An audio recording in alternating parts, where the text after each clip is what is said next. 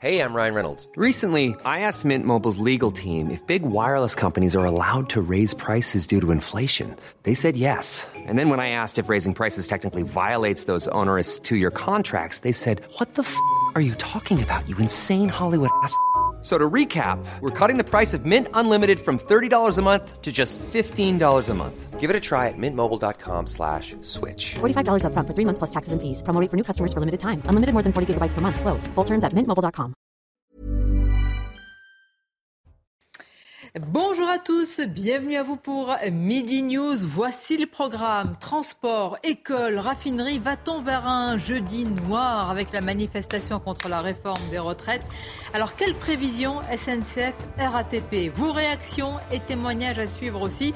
Puis, comment allez-vous Comment, comment allez-vous? C'est une vraie question. Et comment allez-vous aussi vous organiser très concrètement? Si vous êtes parent notamment, on va en parler.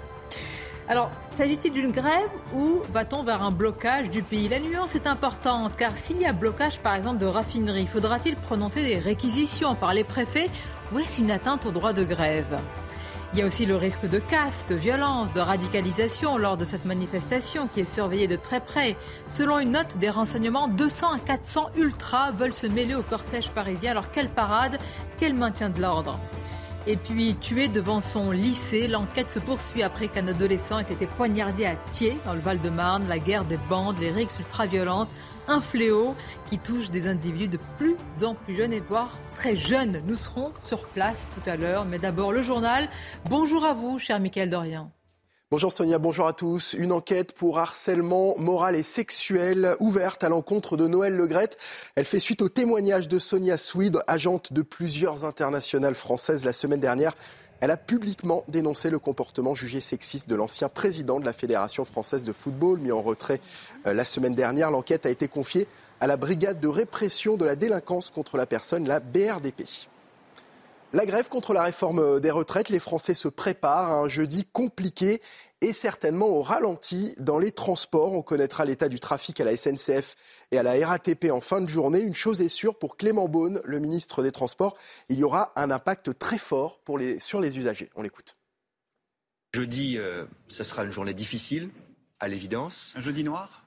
Je ne sais pas, ce sera un jeudi de galère. Ce sera un jeudi de fortes perturbations dans les transports.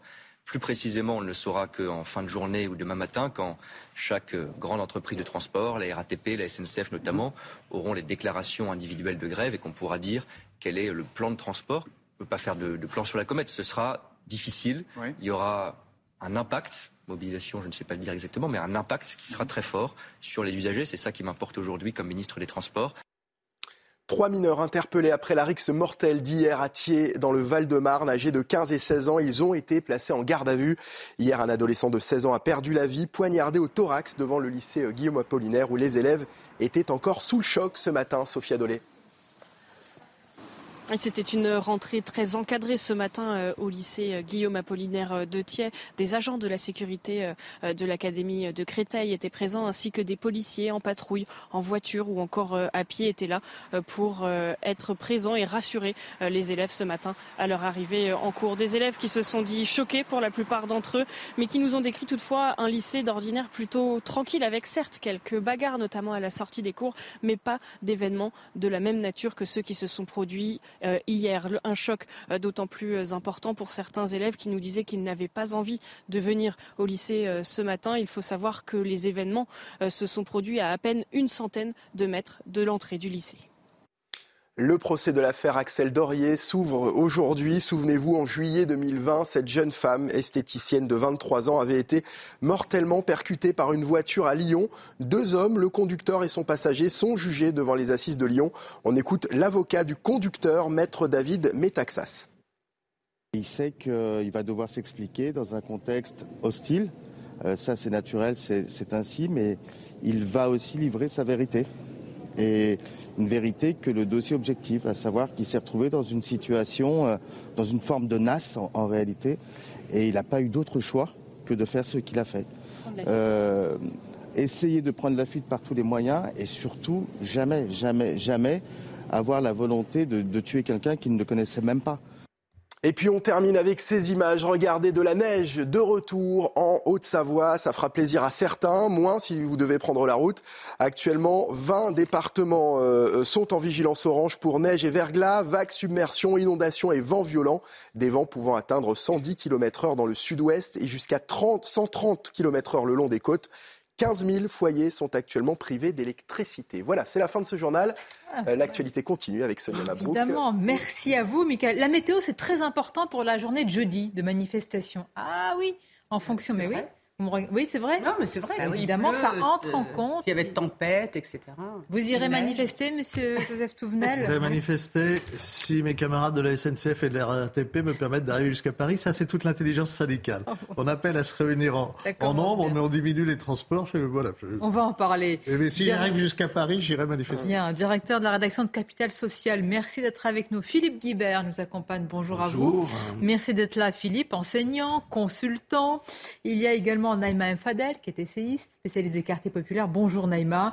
et Caroline Pilastre nous accompagne. Bonjour à vous Caroline, chroniqueuse pour Sud Radio.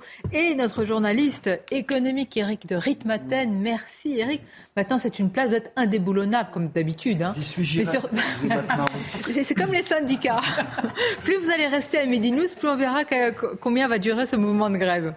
Mais en tout cas, je vous remercie parce qu'évidemment c'est très important aussi de parler du fond et pas seulement de combien cette grève va durer, des perturbations. Malgré tout, je vais commencer par cela, avec une pensée pour nos amis, je le dis vraiment, commerçants, artisans, etc., qui appréhendent la manifestation de ce jeudi. Ils redoutent quoi? Ils redoutent en fait de, baisser le, le, rideau sur le tracé, sur le parcours des cortèges contre la réforme des retraites. Alors ces commerçants, c'est un peu la double peine pour eux. Ils subissent de plein fouet l'inflation. Et voilà qu'il y a le retour eh bien, des manifestations et potentiellement, on ne l'espère pas, de la casse. Regardez ce sujet, ces témoignages récoltés par Augustin Donadieu, on en parle juste après. On ferme depuis l'intérieur, mais qui donne sur l'extérieur, donc en fait pour protéger euh, d'éventuels euh, problèmes lors des manifestations par exemple. À deux jours de la manifestation, ce responsable d'un magasin de chaussures se prépare. Son enseigne se trouve sur le parcours qu'empruntera le cortège parisien jeudi.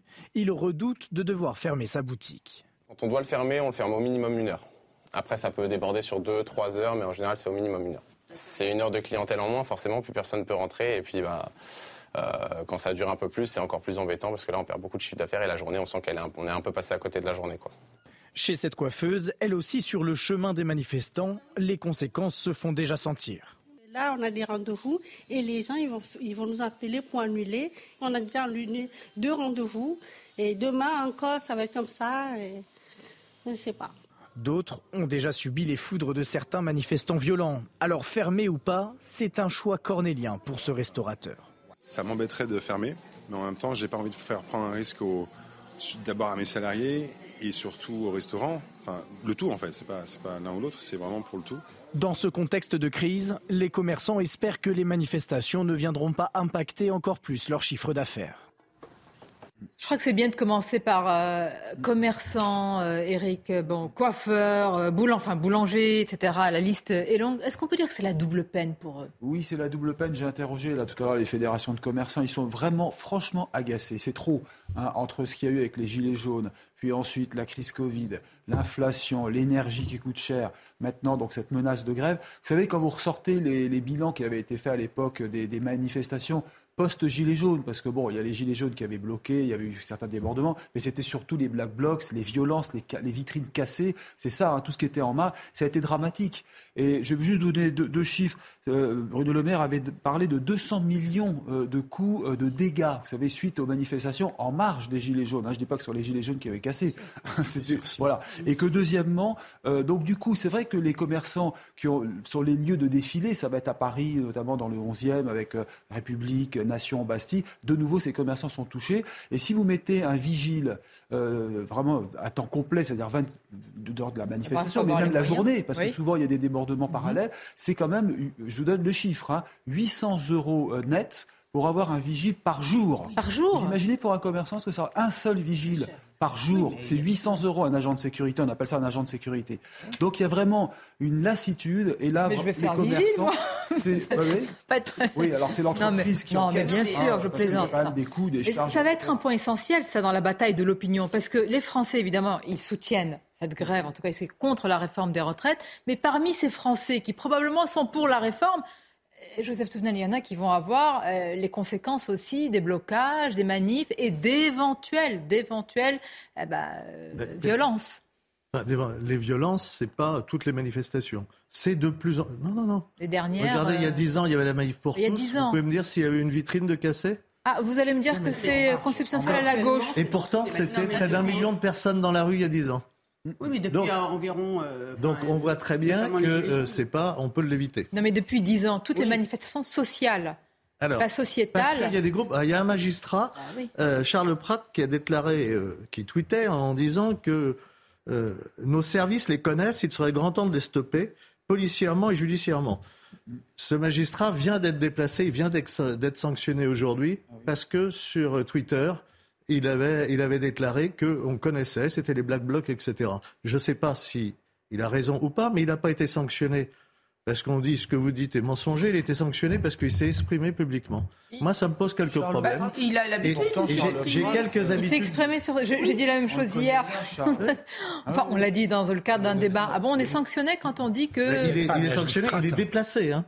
Deux fils. Mais lui, Ah, c'est pas celui a un droit de euh, réserve. C'est Ouais, pas celui ça. qui avait Un écrit. droit de réserve. euh, Oui, mais j'ai- Non, mais c'est intéressant. Alors, allons sur le fond. Et laissons Charles Prass, euh, on on verra faire à cela. Mais c'est-à-dire ce que vous dites, on connaît les fauteurs de troubles, on les connaît. Je, je n'en suis pas sûr, mais Ah voilà. si, si, c'est qui- répertorié dans une base de données au sein du ministère de l'Intérieur. et- ayant- 400 à 600, pardonnez-moi Joseph, Oui. sont Oui. connus nationalement et internationalement. Et là où je vous donne raison, c'est que ça n'est pas les manifestants la plupart du temps qui cassent et qui s'agachent. Non. Ce sont eux qui viennent parce qu'ils réclament le chaos en fait, ils veulent la révolution. Donc ça les amuse.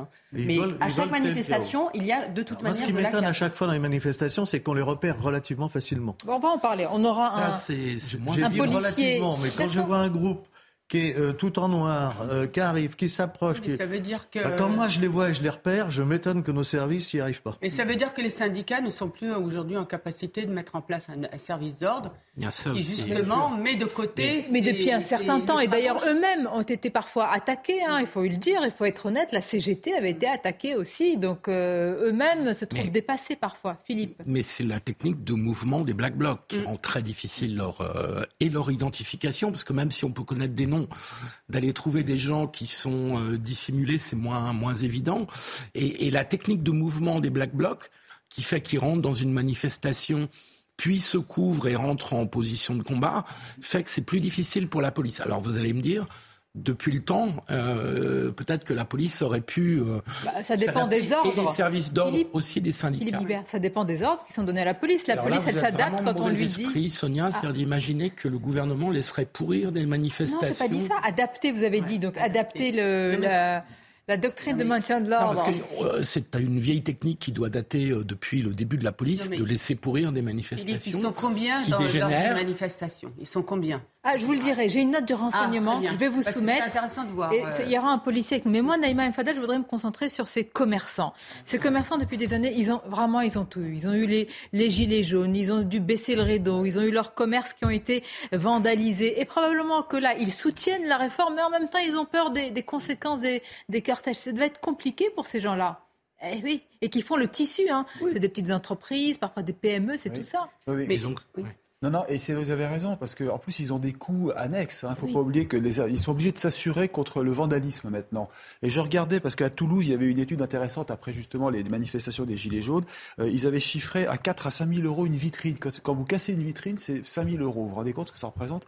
Donc, euh, ils sont vraiment euh, devant ces coûts. Souvent, ça n'est pas pris en charge. hein, j'ai consulté 5 000 les euros si on casse leur vitrine, Ah oui. 800 euros faut- par jour pour le vigile. Euh, ça la note, Mais ça veut dire, ça veut euh, dire salée. aujourd'hui, Sonia, euh, est-ce qu'aujourd'hui, on ne doit pas, enfin les syndicats ne peuvent pas penser d'autres manières de manifester et euh, d'autres manières de, de Euh, faire la grève. Non, Mfadel, mais- on va mettre non, un brassard et pas- le gouvernement va reculer. Non, je pense pas, mais je pense que bon, on va se dire les choses. Par exemple, la RATP, quand elle euh, quand elle bloque tout.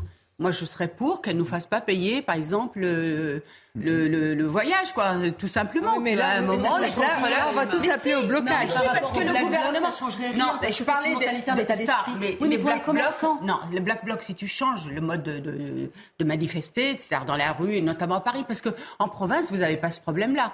En province, ah, si, il y a eu de la casse, ah il y a bah, du saccage. Ah, bah, ça dépend des. Alors peut-être les grandes villes. Non, mais peut-être les grandes villes comme Bordeaux, par exemple. Même Montpellier, j'y ai vécu 10 ans, je peux t'assurer qu'ils ont souffert aussi. Non, mais tu prends les villes de 30 000, 40 000 habitants, il n'y a pas ce problème-là. C'est toute la France. Non, mais c'est une vraie réflexion, si je peux me permettre, autour aujourd'hui de quels moyens nous pouvons réfléchir pour vraiment toujours manifester et mais différemment pour pas empêcher ceux qui veulent travailler de travailler? il y a sans doute deux choses. La première, c'est les manques de l'État. C'est à l'État d'assurer la sécurité.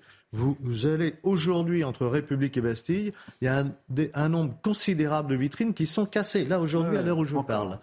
Euh, c'est-à-dire qu'il y a des gens qui Il y a déjà eu des manifestations et les ah commerçants en ont ras Ils n'ont pas les moyens, ils sont pas Et ça, c'est un drame pour eux. ça serait à l'État d'assumer cette charge puisque l'État n'a pas réussi à assurer la sécurité. Dites-moi, d'accord, enfin le quoi qu'il en coûte, c'est nous. Hein. Quand vous dites l'État, c'est nous. Non, puis pour en revenir à l'état d'esprit des commerçants, nous tous. Ceux, qui sont dans, dans, dans cette grande avenue, euh, eux, ils se font toucher, évidemment. Non, mais moi, je voudrais revenir sur l'état d'esprit des commerçants parce qu'ils sont au bout du rouleau. Nous sommes en pleine période de solde. Ils ont vécu les gilets jaunes, 47 jours de grève. Comme vous le disiez, Sonia, beaucoup d'entre eux sont contre cette réforme des retraites, mais ils ne peuvent pas se permettre, à cause du manque à gagner, de faire grève. Et ceux qui doivent fermer à cause du risque de la casse, du saccage, du vandalisme, mais ils vont perdre encore plusieurs jours. Donc qu'est-ce qu'on veut en fait dans ce pays? Que tout passe hein, par les réseaux, euh, par euh, Internet, qu'on commande tout sur Amazon, qu'on n'ait plus de commerce de proximité, parce que c'est ce qui va se passer.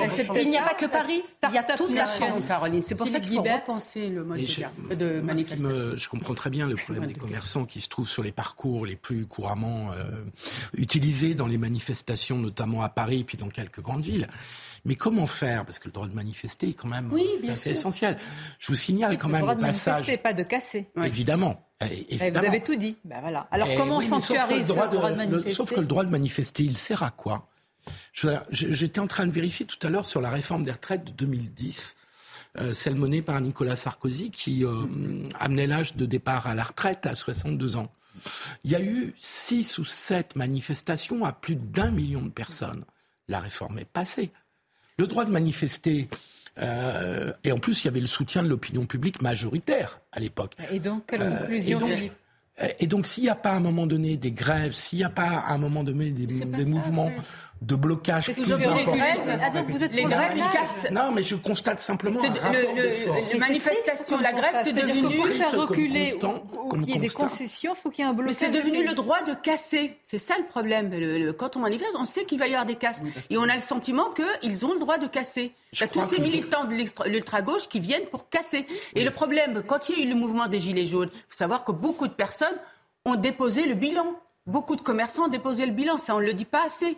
Parce qu'ils étaient empêchés tout simplement de travailler. La bataille de l'opinion, comme on dit, elle va être centrale. Elle va être centrale et c'est pour ça que ces commerçants vont jouer un rôle aussi essentiel dans cette bataille. Je voudrais qu'on écoute quelques réactions de citoyens. Alors vous allez voir, quand on tend le micro, je veux dire, ça donne une, une, image assez euh, juste des sondages. C'est-à-dire que vous allez voir que la plupart sont contre la réforme des retraites. Écoutons-les.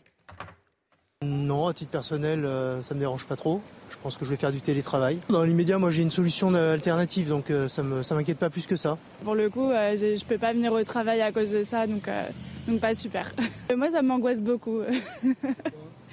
J'ai du mal déjà dans les transports. la seule chose vraiment moi que je trouve malheureuse, c'est que c'est souvent nous au final qui travaillons, qui trinquons. on l'avait vu à l'époque avec les gilets jaunes ou bah, dans les ronds-points ou autres, c'était plus nous qui trinquions parce qu'on pouvait pas aller travailler, on était bloqués, etc.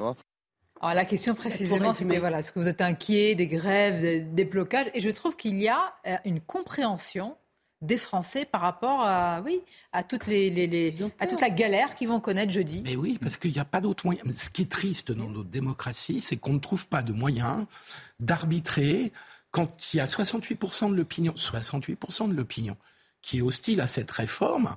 Comment fait-on Puisque du point de vue strictement institutionnel, Emmanuel Macron, il peut faire passer sa réforme, il la fera passer. Donc comment on fait Et Quand a lieu le débat bah, Comment on fait Un référendum Il va y avoir, ouais, exactement. Comme sur les grands sujets de ce pays. Voilà. Le seul moyen d'éviter les blocages, c'est de faire un référendum. Voilà. Un référendum, Très bien. Ou, alors, mais on n'y arrivera pas là. Euh, c'est nos rapports sociaux qui ne vont pas. dans les pays du Nord, dans les pays nordiques, il y a négociation, il y a discussion et il y a Vous avez raison. C'est une autre culture, c'est un autre état d'esprit, c'est une autre mentalité. Sauf qu'on sait tous, M. Macron ne reculera pas. Mais les syndicats jouent. C'est gravissime. Et le gouvernement en rajoute des louches en manipulant et en mentant. C'est pour ça que moi je serai dans la rue, parce que j'en ai ras-le-bol qu'on me mente à, à côté de M. Martinez. D'ailleurs, euh... et ce qui inquiète aussi beaucoup les Français, ce qui inquiète beaucoup les rapports sociaux, on ne connaît pas assez la négociation. non, il n'y a pas de négociation. Mais le rapprochement des. Les syndicats, ils sont dans, ils sont par, enfin, nous ici, c'est par syndicats. certains syndicats, ok. Majoritaire. Par principe, pas ils, tous, ils, sont contre. Pas, pas tous. Certains syndicats, par principe, ils sont contre. Par rapport euh, à l'Allemagne, où les syndicats là-bas, il me semble, qu'ils sont quand même, ils convergent vers l'intérêt général. et c'est pour ça qu'ils arrivent aussi à, ces discussions. On n'a pas parlé d'une convergence des luttes. Les gens en ont marre actuellement. Je l'entends depuis des, des Oui, mais des vous années, savez pourquoi mais... Là, il y a les artisans qui vont y être. Il y a la police aussi. hein. La CGT a un service de sécurité qui est quand même assez important. Vont dépassé faire attention. parfois. Moi, je suis assez optimiste par rapport au saccage et au vandalisme de jeudi. Oh là parce que justement, avec toutes ces personnes qui seront dans la manifestation, il y aura un encadrement peut-être supérieur.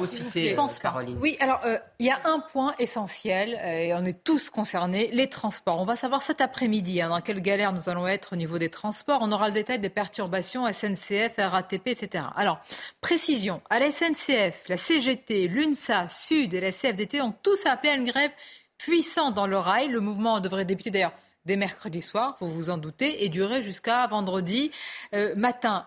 Est-ce qu'il y a un fantasme du service minimum?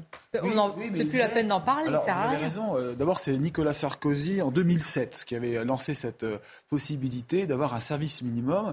Euh, finalement, alors c'est ambigu parce que finalement, le service minimum, quand vous regardez vraiment, il existe. Euh, c'est vrai que la RATP en, région parisienne, euh, elle n'est jamais à zéro de transport. Donc finalement, il y a un service minimum. Je crois que c'est imposé à 50% pendant les heures de pointe. Ça, c'est ce qui est prévu.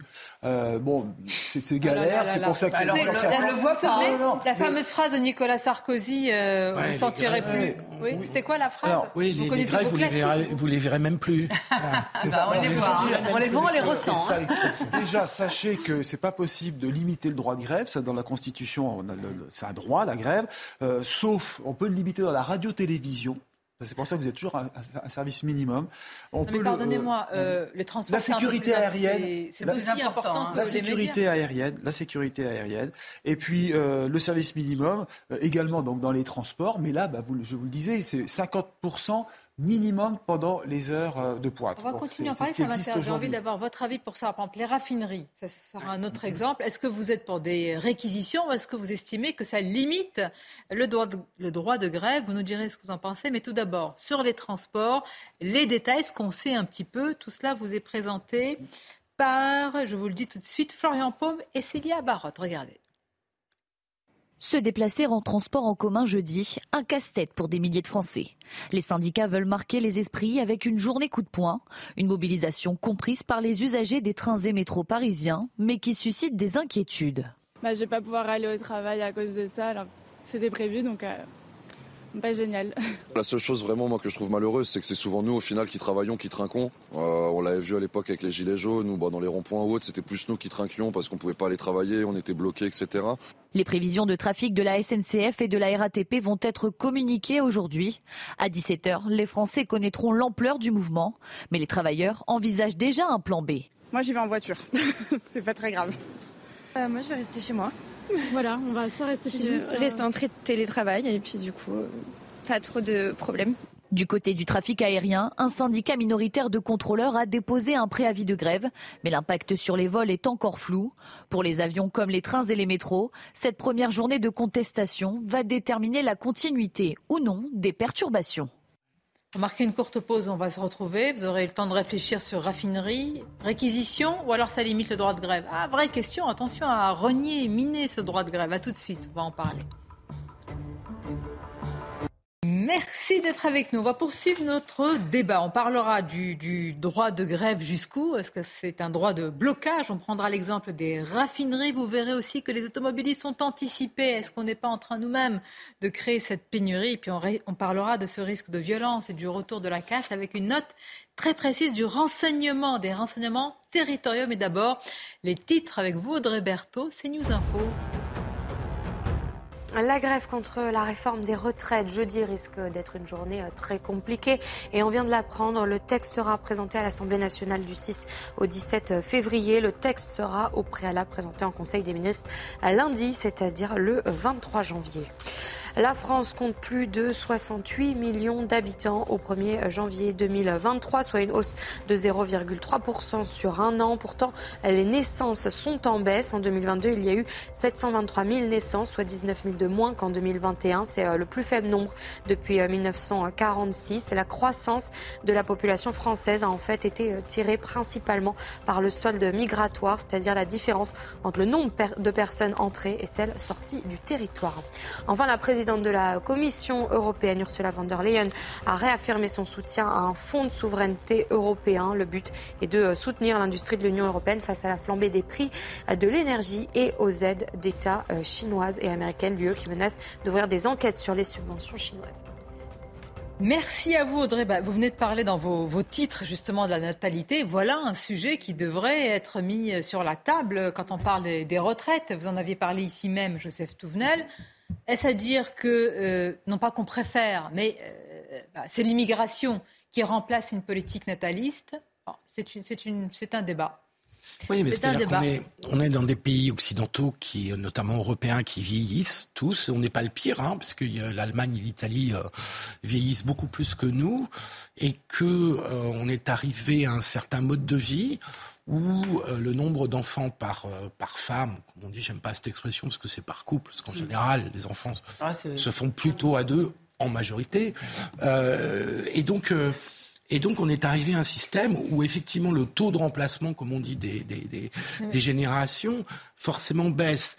Alors, le fait est que l'augmentation de la population, euh, par exemple, en France, c'est dû en partie à l'immigration. Il ne faut pas se raconter. Mais moi, ma question, c'est est-ce que c'est un choix est-ce qu'on se dit, bah, ah bah, quand on relance pas la politique nataliste, ça devient un choix. Oui, mais même si on relançait la, c'est un choix politique parce que, Rappelons-nous ce qui s'est passé du temps du président Hollande, qui a supprimé en fait tout ce qui faisait la politique familiale, notamment une politique tu as remarqué un natalité. Non, mais et, l'universalité euh, des allocations familiales et qui il y a dans cette politique familiale. De la attends, et, et euh, dans cette politique familiale, pas, Philippe, il vaut mieux avoir des politiques. Regardez, euh, ça, a baissé. et Philippe, et la politique familiale, elle était aussi accompagnée d'une offre en termes de mode de garde. Et regarde aujourd'hui le signe que ça a donné. Bah, oui, de mode de garde, les crèches, les haltes garderies, bah, beaucoup de collectivités. C'est un vrai sujet. Je, veux pas défendre à tout prix cette réforme. Non, mais je te termine juste ça, parce que les modes de garde, ce que je veux te dire par là, avant, tu avais des aides pour les collectivités pour mettre en place des modes de garde municipales, notamment les crèches, les Il y en a moins, il y en a plus. Il y en a moins et ça a été privatisé. C'est aussi des conséquences. Juste une réponse courte. Il vous répond. Euh, je ne veux pas défendre à tout prix cette réforme, hein, mais j'ai pas remarqué qu'il y avait une chute de la démographie. Non, mais vous allez le voir, c'est sur le long terme. Et l'après. Et d'autre part, d'autre part, quand tu dis que l'universalité a été remise en cause, effectivement, c'est juste pour les hauts revenus. Non, c'est faux. Non, non, les classes moyennes. Non, c'est pas faux. Philippe, ah, travaillé sur le sujet. vécu cette réforme. Bah, vous n'êtes pas dans les bas revenus, cher ami. Euh, excusez-moi de vous le dire. Attendez, Eric. Non, si je peux quand même terminer. Pas tous des choses fausses, je suis désolé. Bah, si vous qui le dites. Les allocations, je ne suis, pas riche, j'ai perdu les allocations. Ma femme a perdu ses allocations. Vous avez perdu combien J'avais deux ans. précisément. Ça ne me regarde pas. C'est 50 euros la perte.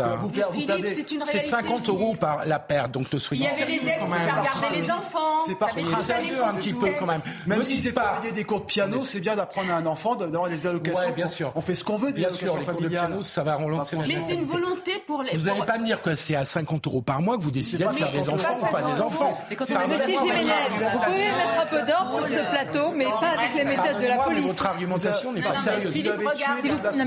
Pourquoi vous parlez à deux voix, chers amis Excusez-moi. Hein. Vous dites ah, ah, je sens que c'est la première fois que je vois, s'il vous plaît. C'est la première fois que je vois Éric de Ritmaten énervé. Mais, oui, mais parce que je trouve que ah, votre argumentation ne tient pas la route une seconde. Il a tiré sur les permettre.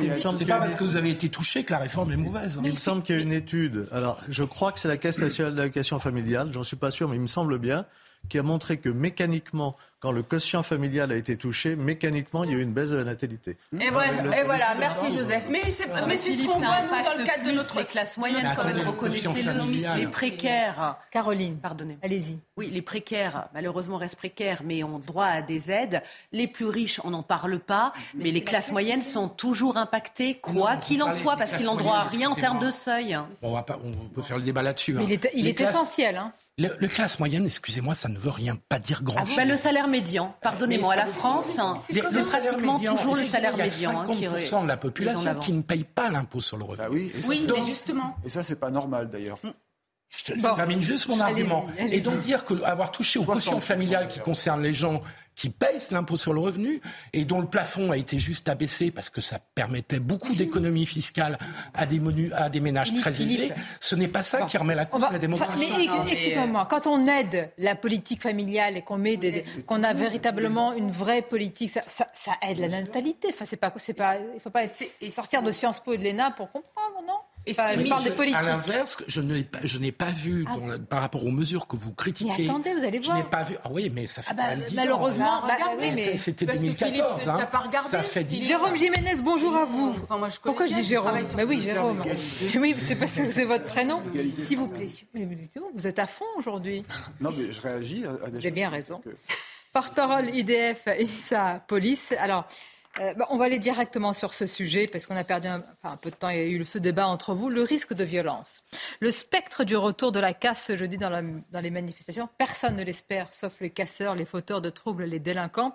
Il y a une note euh, selon laquelle des renseignements que nos confrères d'Europe 1 ont, ont consultés et puis mis en ligne, il y aurait 200 à 400 éléments radicaux qui devraient se mêler au cortège parisien. Et surtout, et c'est ça que je trouve euh, presque nouveau, mais j'allais dire à la fois inquiétant et intéressant à souligner, ils veulent s'en prendre, Jérôme Jiménez, aux syndicats de police qui ont prévu de manifester. C'est ce qui est dit dans cette note. Oui. Vous imaginez, c'est-à-dire qu'ils vont peut-être cibler bah, des manifestants dont vous êtes. Bon, déjà, toute une chose, la mobilisation. Euh pour jeudi, on ne la connaît pas, même si on peut, on ne sait pas encore aujourd'hui. Il faudra avoir une boule de cristal et vous dire le nombre de personnes qu'on aura sur la voie publique.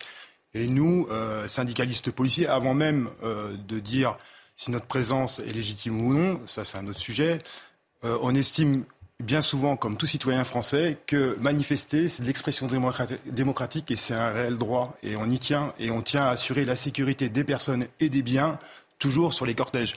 La mission d'un policier pour une manifestation, c'est d'assurer la sécurité du cortège. C'est ça l'intérêt premier.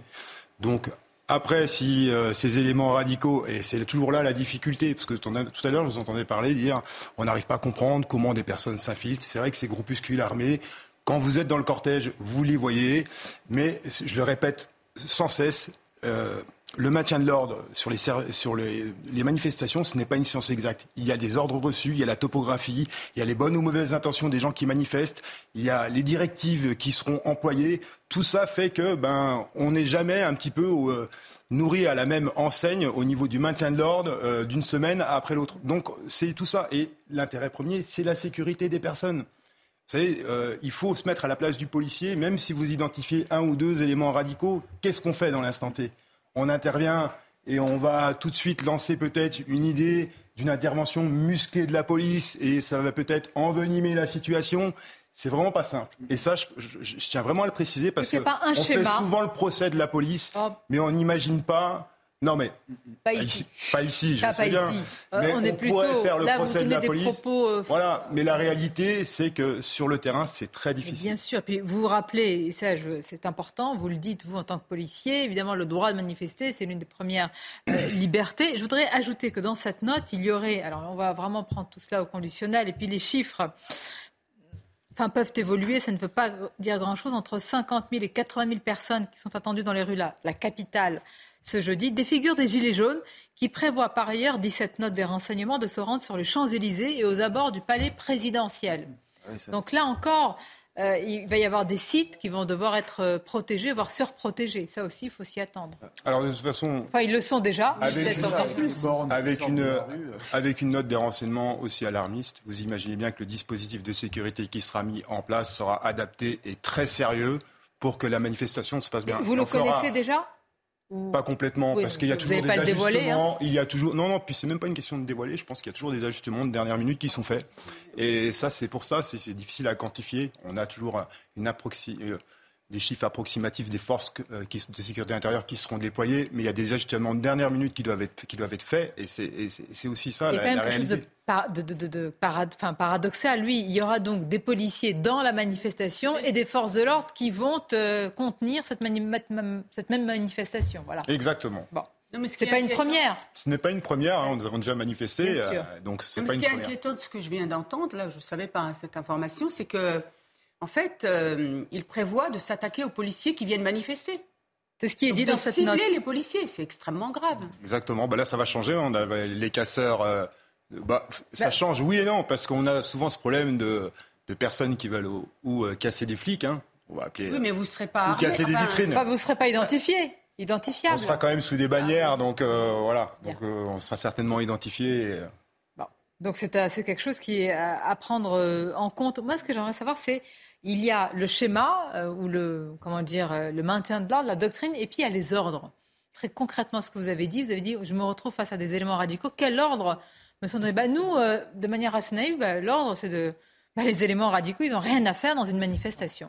Quitte à, c'est vrai, peut-être euh, euh, provoquer plus de, de chaos autour. Voilà. Mais ça, ça, pour vous, c'est pas évident. C'est-à-dire, il faut tenir compte de toute la structure de la manifestation. Ça, c'est que les salles de commandement et ils ont une vue d'ensemble, si vous voulez. Et après, ici, il faut savoir piloter. Vous imaginez bien que sur les services comme ça, ben, on parle, oui, il y a les a des policiers, cellules, donc des CRS, ou des préfet, compagnies d'intervention, des bacs et autres, mais vous avez aussi les gendarmes mobiles qui se greffent. Donc, il, y a une, il faut avoir une interactivité, une communication entre tous ces services pour travailler euh, dans les meilleures conditions et faire assurer la sécurité des personnes et des biens faut se rendre compte de ce que c'est, hein, le millefeuille que c'est, parce qu'on a l'impression que c'est juste une première ligne de, de policiers. Non, il y a plusieurs cordons, il y a des cellules qui pilotent, qui ont une vue d'ensemble, comme vous dites, etc. Donc, il y a des, il y a une il y a chaîne des de responsabilité. qui sont en charge d'aller justement euh, au contact, les fameuses braves, vous savez, hein, Oui. qui, voilà, qui a été décrié, euh, Ah, eux, mais quand qui ont vont, vocation, vont. à- exactement, à partir du moment où on, on- on identifie clairement un, perturba- un perturbateur euh, dans, dans le cortège, ils ont vocation à aller au contact et aller chercher euh, individuellement les, les, les, trous, enfin, les, les personnes qui commettent des sûr, troubles fauteurs de troubles. Juste une question. Euh, Est-ce que vous collaborez avec, étroitement avec les services d'ordre, Mm. les syndicats, euh, qui jouent un rôle quand même aussi dans, le, dans la façon de contenir une manifestation, de l'encadrer et d'éviter des débordements Alors quand il y a des manifestations, c'est toujours déposé normalement en préfecture, hein, vous le savez, et quand, vous- quand ils sont reçus, il y a un lien qui est fait euh, au niveau de la préfecture avec les services d'ordre pour assurer justement la sécurité et tout ça est répercuté. Et si vous prenez le- la dernière manifestation euh, des Kurdes, euh, qu'il y a eu, Oui. euh, on peut noter que quand aussi le service d'ordre quelque part joue le jeu d'assurer la sécurité, ça facilite le travail. Et c'est ce qui s'est passé à la République. Euh, en fait, le service d'ordre a été très compétent et a travaillé main dans la main. Par si rapport à la avec- première manifestation, Exactement. Et euh, du coup, ça facilite écoutez, aussi le travail des Euh, policiers on des attend que les services d'ordre des syndicats, en particulier de la CGT, jouent le jeu. Oui.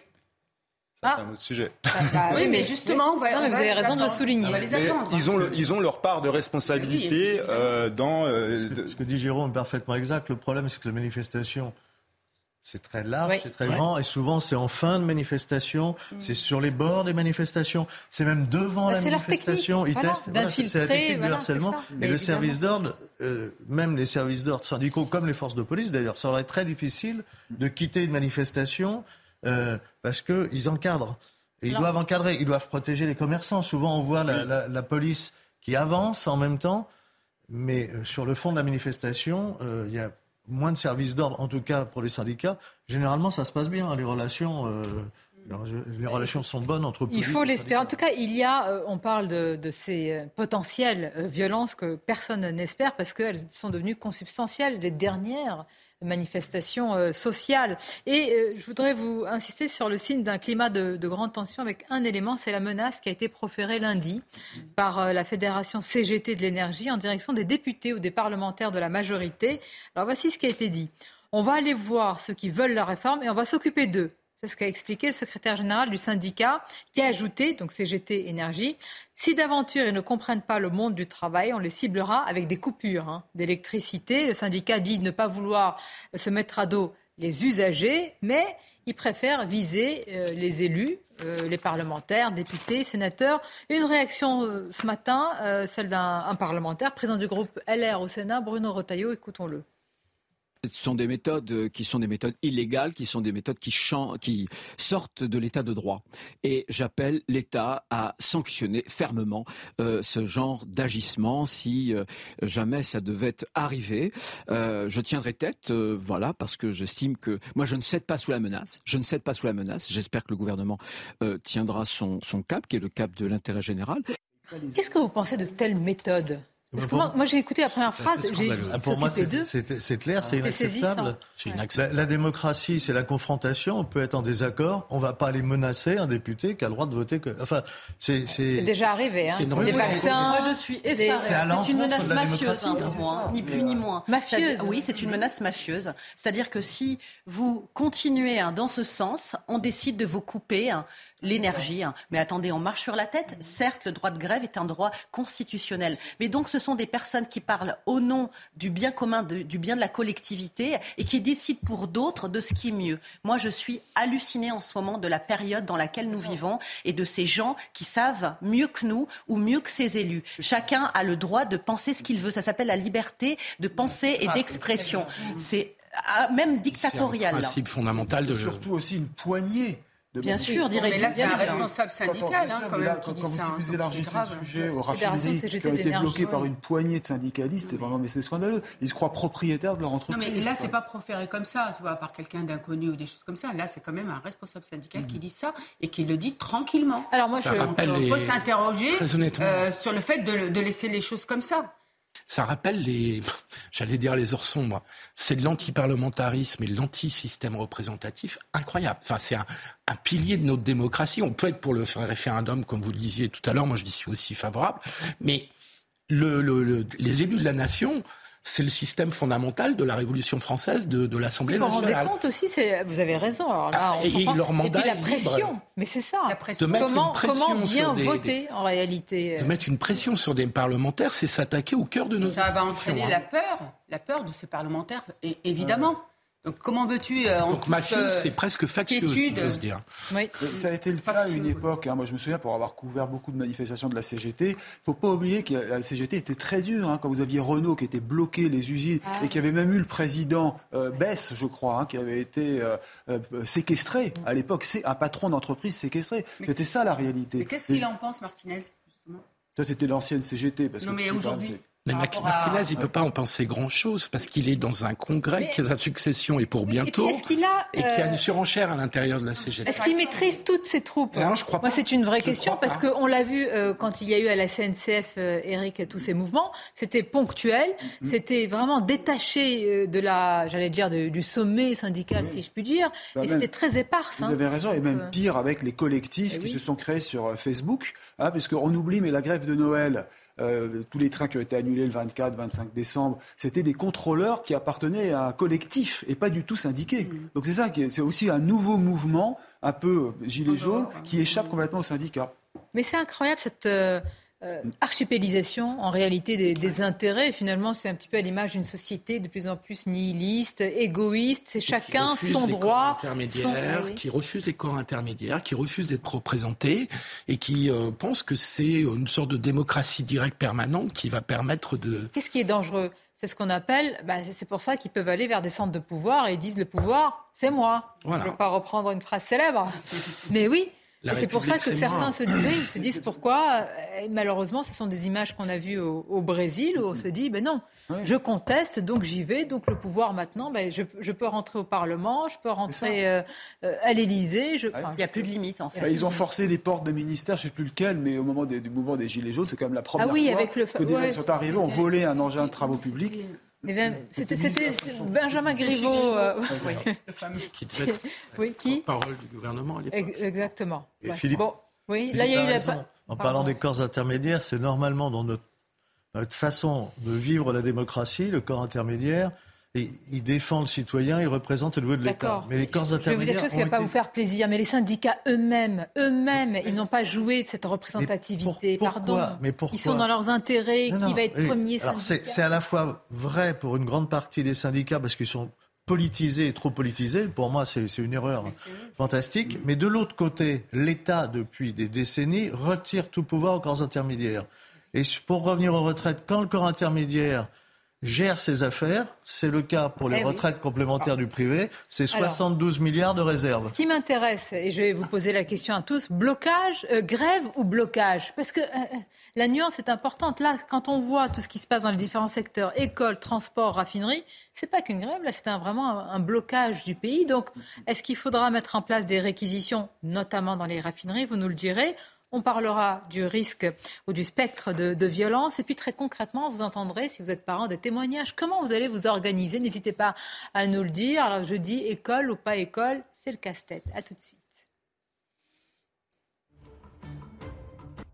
Midi News, la suite. Alors merci d'être avec nous. Faites-vous partie de ces automobilistes qui ont anticipé une éventuelle pénurie? Peut-être qu'on l'a créée un petit peu aussi en, en allant, en se précipitant vers les stations euh, à essence. Vous le verrez dans quelques instants. Puis on posera la question aux parents euh, que vous êtes. Comment vous organisez pour jeudi? Télétravail? Comment on va faire pour les enfants? Vous allez voir des témoignages très concrets. On reviendra avec Jérôme Jiménez qui nous accompagne sur ce plateau sur les risques de violence qui malheureusement sont devenus consubstantiels aux manifestations en France. Mais d'abord, c'est le journal.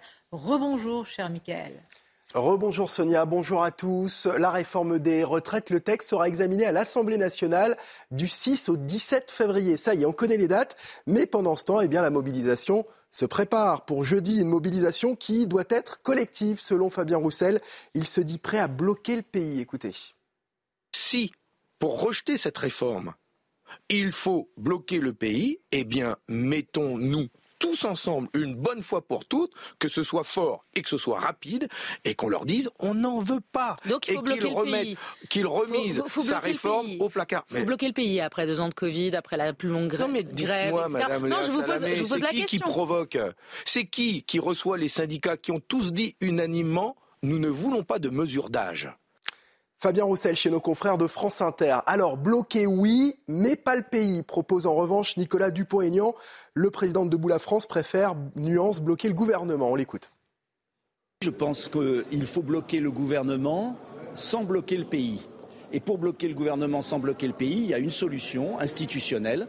C'est un référendum d'initiative partagée, c'est-à-dire 185 députés ou sénateurs 4 millions de signatures de Français et ça oblige le gouvernement à consulter les Français par référendum. Et, voyez que là, on bloquerait le gouvernement sans tomber dans une crise sociale euh, qui ferait du mal au pays. Ça me paraît euh, élémentaire et je pense que beaucoup de parlementaires et beaucoup de Français aimeraient pouvoir voter sur ce changement majeur de la réforme des retraites. Dans le reste de l'actualité, direction Nantes à présent, nos équipes se sont rendues dans l'un des points de deal les plus rémunérateurs de la ville et aussi l'un des plus dangereux, au 38 rue Watteau. Les gros bonnets ont été interpellés l'été dernier, mais depuis, les fusillades se succèdent. Chacun tente de reprendre ce territoire lucratif. Résultat, ce sont les habitants du quartier qui trinquent. Reportage de Michael Chailloux et Jean-Michel Decaze.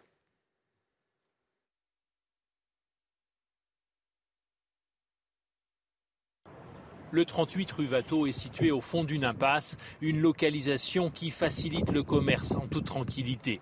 Dès 10 heures le matin, le hall d'immeuble est occupé par des dealers. Cette voisine prend régulièrement des photos du trafic sous ses fenêtres. On a d'ailleurs, on n'a même plus besoin de passe parce qu'on arrive, la porte est ouverte. Hier, moi, j'étais parti chez ma fille, je rentre, il était 18 h par là, mais il y en a un, mais il m'a foutu la trouille parce que soit il était en manque, soit il avait il avait les yeux, je vous dis pas comment. Hein. Quand ils sont comme ça, et, vous savez, pour avoir de l'argent, j'étais pas à l'aise. Hein. je peux vous dire, je suis rentré, je me suis enfermé, puis hop. Ce point de deal très rémunérateur a fait l'objet d'une grosse opération de police à l'été 2022.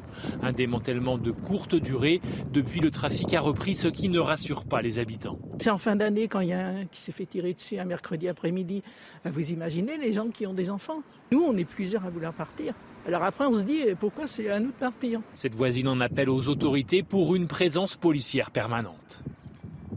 Le procès de l'affaire Axel Dorier s'ouvre aujourd'hui. En juillet 2020, cette jeune esthéticienne de 23 ans avait été mortellement percutée par une voiture à Lyon. Noémie Schulz, vous êtes euh, au Palais de justice de Lyon pour suivre l'audience qui s'est ouverte en présence de nombreux proches de la victime et des accusés. Absolument. Les proches d'Axel Dorier sont arrivés euh, serrés les uns contre les autres, portant un large portrait euh, de la jeune femme de 23 ans à quelques mètres d'eux dans la salle d'audience. La famille de Youssef, celui qui conduisait la voiture, a aussi pris place dans la cour d'assises qui ce matin s'est penchée sur la personnalité des deux accusés. Euh, dans le box, Youssef, 24 ans, chemise blanche, se lève. Ses premiers mots sont pour la famille d'Axel Dorier. Je voudrais m'excuser.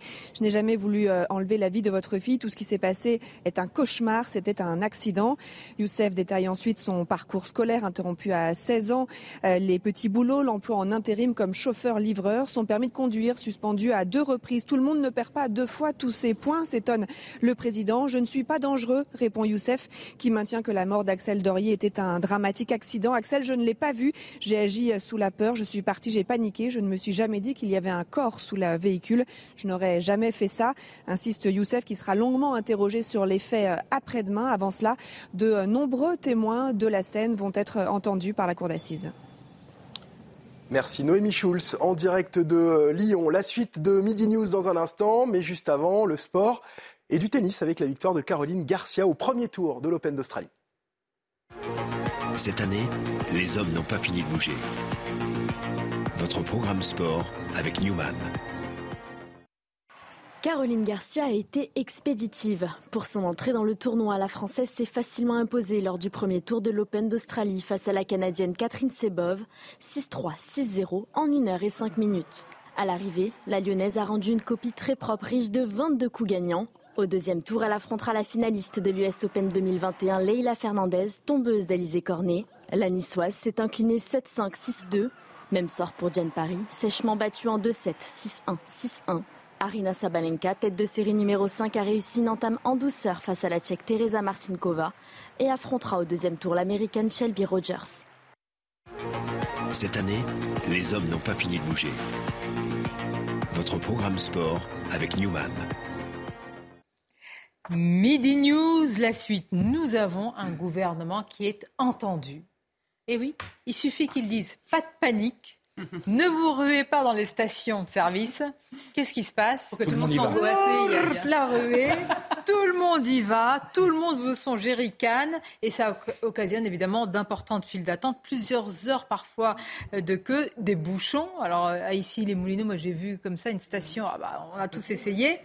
Thibault Marchotto nous résume les consignes du gouvernement qui ne sont pas suivies comme un air de déjà-vu. Dans cette station en région parisienne, il fallait attendre jusqu'à une demi-heure pour remplir son réservoir. Des pompes prises d'assaut par les automobilistes, inquiets de revivre la pénurie d'octobre dernier. Ça fait déjà une heure que je tourne. Voilà, et 20 minutes que j'attends là pour mettre de l'essence. Je suis venu parce qu'on ne va pas en avoir, parce que les gens prévoient tout à l'avance. Ça va être le début des emmerdes. Donc là, ça va être encore compliqué pour, euh, retrouver de l'essence, tout simplement. Pourtant, Michael et sa citerne de 19 000 litres de carburant sont bien là et il l'assure, les réserves sont bien pleines. C'est un effet de panique. Il y aura toujours euh, du gasoil et on livre tous les jours la station. Il faut rester calme, euh, tout, tout va se bien se passer en fait. La CGT Pétrole a déclaré une grève de 24 heures le 19 janvier, 48 heures le 26 janvier et 72 heures le 6 février prochain. Si ces journées ne devraient pas créer de pénurie, les grévistes n'excluent pas pour autant de reconduire la grève et de mettre les raffineries à l'arrêt. C'est ça le sujet. Euh, reconduction de la grève, on n'est pas encore, on va voir. Et raffinerie à l'arrêt. Question simple. Est-ce qu'il faut réquisitionner bah, euh, tout cela euh, Eric, ou est-ce que c'est limité les droits de grève On on ne peut pas le faire comme on veut? On ne peut pas, il faut que le préfet déjà prenne la décision sur ordre du gouvernement, c'est-à-dire d'Elisabeth Borne. et puis voilà, donc la dernière fois, rappelez-vous, au mois d'octobre, il y avait quand même 30% des stations hein, qui n'avaient plus de carburant. Là, je crois qu'on est autour de 3%, donc on est encore loin. Euh, c'est surtout aussi une pression forte sur le, le samplon. Vous savez, ça a changé. Avant, on avait beaucoup de voitures diesel. Maintenant, il y en a de moins en moins. Donc, du coup, les gens achètent de, plus au, donc au samplon 95. Il y a plus de demandes et donc on manque de carburant. Là encore. Voilà. Oui, un vous vous rappelez, il y a 10 ans, on nous disait qu'est-ce qu'il fallait acheter? Du diesel.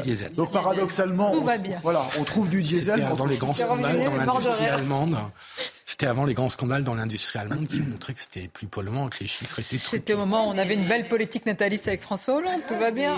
Mais on aurait pu financer euh, le, Et en même temps, c'est les familles modestes qui ont acheté euh, non mais diesel. hein. qu'est-ce que vous en pensez Est-ce que c'est du courage politique de réquisitionner bah, La réquisition, il le faudrait vite. Il ne faut pas attendre la fin du conflit. La dernière fois, c'était la fin du conflit. C'est pas possible, parce que la réquisition n'est possible que s'il y a menace sur l'ordre public et sur le fonctionnement du pays. Sinon, il y a recours devant le tribunal et votre réquisition, elle est annulée. Et là, 3%, c'est pas, il y a 3% de Eh oui. situations en difficulté, c'est pas beaucoup. À partir de quel moment vous, vous estimez qu'il y a un blocage euh, À partir du moment où on peut plus circuler et que les, Ah que oui, les gens ne peuvent plus aller au travail, euh, donc il faut attendre. Le problème, c'est qu'on peut pas le faire de façon préventive. On est obligé d'attendre que la situation arrive au blocage pour pouvoir faire des Eh ben, c'est très efficace tout ça. Donc, Mais c'est si le pays est bloqué, l'économie est bloquée, hein, Une fois qu'on avance bien dans le mur, qu'on décide. Et d'un autre côté, sans jeu de anticiper. Mais c'est, en fait, juridiquement, c'est une protection du droit de grève. Alors, on peut Bah, discuter, hein, d'où ma on peut question. discuter, mais, Ouais. mais juridiquement, c'est la protection du droit de grève Ah, qui fait que le gouvernement ne peut réquisitionner que s'il y a un motif d'ordre public ou de sauvegarde du fonctionnement du pays. Si on tombe sous 50% du service minimum. Bon. Après, ça ne serait pas une bonne chose en termes de messages envoyés non plus de la part du gouvernement de réquisitionner actuellement parce Ça que dépend, ça ne ferait ça dépend, Je Caroline suis pas. Ça Au niveau du rapport de de, force, oui, mais sans jeu de mots facile, ça mettrait de l'huile sur le feu par rapport à la grève. Je suis assez d'accord. Ils sont obligés d'attendre que vraiment l'opinion se retourne. C'est-à-dire que, que- les- Donc attendre le pourrissement, ne pouvant plus, ne pouvant plus aller travailler si par hypothèse les stations sont vraiment bloquées, à ce moment-là, le gouvernement serait dans une position de force pour dire bon, on arrête les bêtises et maintenant on réquisitionne. D'accord. Et est-ce que les forces de l'ordre sont euh, souvent justement sollicitées par rapport euh, à, à ces lieux, à ces endroits stratégiques que sont Oui, les, oui, bah, on a eu les raffineries? Les, les- les raffineries, oui, mais je pense aussi surtout les pompes. hein. En octobre Ah. dernier, ça a été un vrai sujet hein, d'a- d'aller sécuriser euh, les pompes, et- etc. Donc euh, oui, c'est. euh, Vous êtes beaucoup sollicité, hein, donc. euh, oui, c'est le problème de la police nationale, c'est qu'on est partout. manifester, Bon, autre sujet, euh, alors il y a les carburants, les raffineries, les transports, l'école. Alors là, évidemment, c'est un vrai, vrai sujet. Beaucoup de parents ne savent pas à quelle sauce ils vont être mangés. Jeudi, euh, on ne sait pas. On saura un petit peu tout hein, quand même ce soir, en sachant que les blocages, ce soit dans les transports et pour les écoles, donc mercredi soir, vendredi matin. Là encore, ça va être un sujet essentiel. Bataille de, de l'opinion. Naïma M. Fadel, euh, pour les parents, oui, un jeudi ça va, deux jours, trois jours, Bah, bonjour les dégâts. euh, Si ça dure, effectivement, le premier, ce jeudi, les gens peuvent faire garder euh, par la grand-mère ou par quelqu'un, enfin bref. Euh, et souvent aussi, les écoles, elles, elles prévoient quand même un accueil euh, minimum. Donc, euh, Tous les c'est possible. pas hein. Comment Tous les profs. Et tous les profs. Mais ça a été intéressant Mais aussi, comme on primaire, tout à ça risque d'être un mouvement puissant. hein. Beaucoup plus que les autres. Mais en tout cas, ça va être euh, un test encore une fois et euh, en fonction. Enfin, tout va partir de ce jeudi, de voir euh, effectivement euh, si la grève prend, si elle est massivement euh, suivie et effectivement euh, pour, pour la suite. En Alors, tout cas, On va revenir aussi au sujet des, des éventuelles violences, des potentiels fauteurs euh, de troubles. C'est vrai, je vois beaucoup de réactions sur les réseaux sociaux, Jérôme Junior, en disant mais c'est vrai quand même, de manifestation en manifestation, c'est pas qu'on les connaît, mais il y a un certain nombre de fauteurs de troubles et les gens ont envie de savoir, est-ce que c'est, euh, non pas un manque évidemment de, mais j'allais dire de volonté politique, peut-être même de courage politique, de peur hein, qu'il se passe quelque chose et qu'il y ait un embrasement et qu'il y ait une étincelle que personne ne veut dans, dans le pays, avec un risque même plus grave de, de mort au cours de manifestations. On se dit attention, on ne peut pas finalement, avec un coup de filet, prendre ces 200, 400, je ne sais pas combien fauteurs de troubles et les neutraliser pour un bout de temps. Neutraliser, c'est en prison. Hein. Je ne pense pas que ce soit une Oui, question de courage politique, parce qu'à partir du moment où on veut assurer la sécurité des personnes et qu'il n'y ait pas de troubles à l'ordre public, euh, je pense qu'il faut prendre de la hauteur et vraiment avoir cette vision euh, globale. Et c'est très très difficile. Maintenant, j'espère qu'il y aura euh, davantage de contrôles préventifs qui sont faits aux abords. C'est-à-dire que c'est aussi ça qui est important. Pouvoir mettre en, pouvoir déjà faire ce premier filtrage, si je puis dire. on fait? On fouille très concrètement oui, quand vous les pour les gilets manifestations, jaunes, bah, les sacs à dos. exactement, exactement comme vous avez. Et ça, déjà, c'est un- c'est c'est un- c'est important parce que moi, j'ai participé à quelques actions euh, et quelques manifestations gilets jaunes euh, sur le terrain. Et, euh, et c'est vrai que là, on sent déjà aussi les bonnes ou mauvaises intentions des personnes qui convergent vers le cortège et sur un premier filtrage. Et je pense que ce moment-là, déjà, il est crucial. Parce que si on peut, entre guillemets, éliminer les personnes qui viennent pour les mauvaises raisons, Et c'est qu'une minorité. Il faut quand même rappeler que la majorité des gens viennent pour manifester. Cette minorité décourage. Mais l'autre- bien sûr, autres. mais bien sûr, des courages, parce que la dernière fois, je vous le disais, pour qu'un aussi une manifestation euh, soit populaire, il faut aussi qu'elle soit pacifique. Et il y a plein de gens qui ne viennent plus à Paris pour problème de sécurité. Et c'est bien dommage pour l'expression démocratique. Et n'oublions pas aussi l'image que l'on donne, hein, de, souvent de, de la capitale, mais pas seulement, avec évidemment des vitrines qui sont cassées, sur des parcours qui sont reconnus à l'étranger par des touristes, etc. Donc il y a tout, tout ça qui nous pénalise, nous aussi, évidemment, tous euh, euh, après. Alors on va voir quelles vont être les... euh, il va y avoir une bataille de chiffres. On est déjà au lendemain, certainement. hein. certains vont dire jusqu'à des centaines de milliers, d'autres qui vont dire, etc. Est-ce que ce chiffre au lendemain, euh, Philippe Guibert, de bah, vendredi, ça va être essentiel? Est-ce qu'on peut renouer, certains disent, avec le spectre des manifestations de 95, où là, vraiment, c'était Mmh, massif? Ouais. Ouais, Je ne sais pas si vous, venez de ces, Ah vous oui, vous souvenez de ces oui. images, on se dit, mais ah, tout le monde est dans la rue. Oui, bien sûr, il y a le chiffre symbolique du million. Vous savez, euh, Oui, c'est le. des millions. Quand on passe le million, on passe un symbole. Alors, comment on évalue le million? C'est très, euh, c'est justement un sujet de, de controverse entre les policiers où la, le système policier a un système de comptage qui en réalité est assez fiable en général et assez honnête. Et puis les syndicats qui contre-attaquent avec des surenchères de chiffres. Et euh, en faisant la moyenne, on n'est pas toujours sûr d'avoir le bon chiffre. En tout cas, il y a la barre symbolique du million. Euh, même si, je le répète, comme je disais en début d'émission, Ça va rien changer. en 2010, il y avait eu plusieurs fois le Oui, million. mais- Euh, la manif plus pour tous, il y a eu plusieurs fois million. il y a un million. Qu'est-ce que ça va changer? Est-ce que le gouvernement va plier? Est-ce qu'il va céder? En tout cas, ça, ça renforce le rapport de force en faveur des syndicats. Et, et puis ça peut permettre euh, de faire évoluer les choses. Le gouvernement peut, dans tel ou tel cas, à Il a déjà tout nationale... sorti de sa besace. Non, non, il n'a pas tout sorti de Mais sa elle est- besace. c'est idéologique Non, il y a- et il dogmatique de la part du S'il y a un gouvernement. effet masse, il y a une crainte.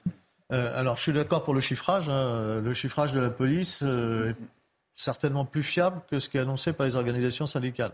Après, c'est aussi ce que veut dire le gouvernement, mais euh, moi, j'avais fait un chiffrage de manif syndical hein, pour voir, et on était plus proche de la police, mais bien plus proche de la police que des amis de la. CGT. hein, Bah oui. clair. En fait, mais s'il y a beaucoup de monde, ça va quand même.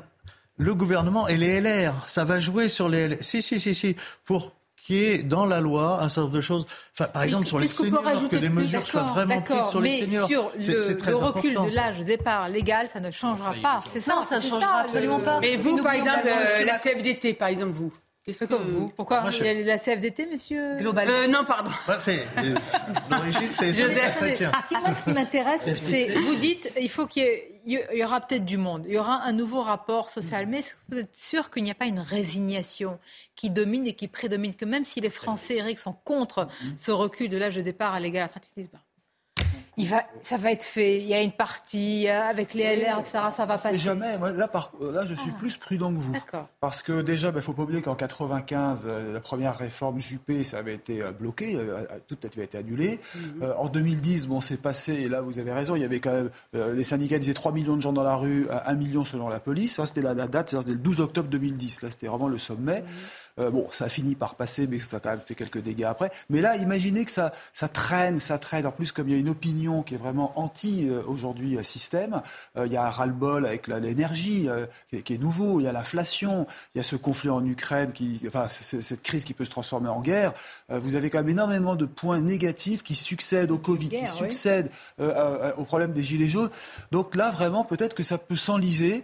Et puis, qu'est-ce qui peut se passer après Tout est Bah, c'est, possible. euh, tout est possible. C'est bon, on reporte, ou on va rediscuter. Vous savez, le gouvernement nous a Qu'est-ce habitués. qui restera du crédit politique pas Il intérêt, n'aura absolument il pas une seule pas intérêt seconde. quand même. C'était Il n'aurait pas la réforme je vais vous dire qu'il devait déjà mettre en place lors du premier quinquennat. Il peut pas quand même. re- Ça fait six ans en fait qu'il la reporte. J'ai du mal à y croire. hein. Et n'oublions pas que c'est le dernier quinquennat de M. Macron. Il veut absolument marquer de son empreinte cette réforme. Il est aussi lié à- avec l'UE concernant cette réforme. Ne l'oublions pas. Il a promis un peu. Hein. Vous avez une majorité, une majorité de. Français qui est contre. Vous avez le Oui. syndicat dit réformiste de la Oui. CFDT qui est contre. Vous avez plusieurs corps, policiers, etc. Mais Sonia, en termes d'image et d'ego, Renaissance hein, ne reculera pas. C'est impossible pour eux. Parce que bah, ils passeraient pour qui en fait hein? Ils ont déjà reculé sur beaucoup de choses. C'est terrible, Moi, je mais pense c'est ça. que moi, je pense qu'il va la faire passer et puis qu'après il y aura une dissolution de l'Assemblée. Bon. vais- Non, non, mais Pourquoi vraiment, vous allez voir. Je vais juste vous faire un petit point. euh, alors, c'est pas vraiment la même chose, mais c'est intéressant et ça aussi, il faut le noter sur la sécurité et sur le fameux chiffre des 1 million. un million à la Saint-Sylvestre, il y avait un million de personnes dans les rues de Paris. Alors, ce n'était pas dans le cadre des manifestations. Euh, cette année, entre 1 et 2 millions de personnes dans les rues de Paris. Et il n'y a pas eu d'incident notable. Ça veut dire quoi? Ça veut dire aussi que, tout à l'heure, ce que ah je disais, qu'on peut aussi se rassembler sur la voie publique en nombre sans incident, quand on a la volonté que cela se passe bien. Oui, on peut aussi toujours rêver. Mais, attendez, ça, d'accord. Mais j'ai du mal à Si on prend, moi j'ai pris le continuum des dernières euh, manifestations, Gilets jaunes, ce qui s'est passé aussi sous le même le mandat de François Hollande avec la loi El Khomri sur le travail.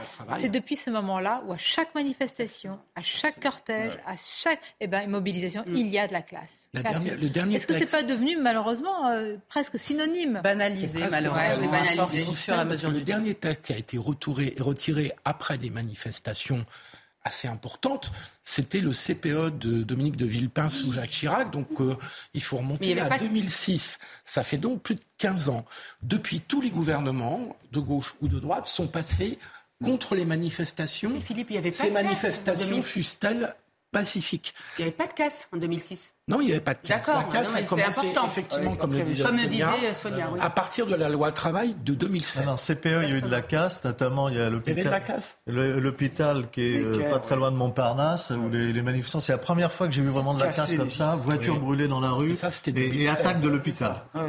C'était CPE. L'attaque de, l'hôpital, c'est 2007. On verra ce qu'il en est. Moi, ce qui m'intéresse aussi, c'est de manière, il y a l'analyse sociologique, sociétale, etc policière, c'est-à-dire que ça va être aussi un autre test. Pour vous, euh, Jérôme Jiménez, pour, pour la police, on va voir là, là c'est des, potentiellement des manifestations grandeur nature.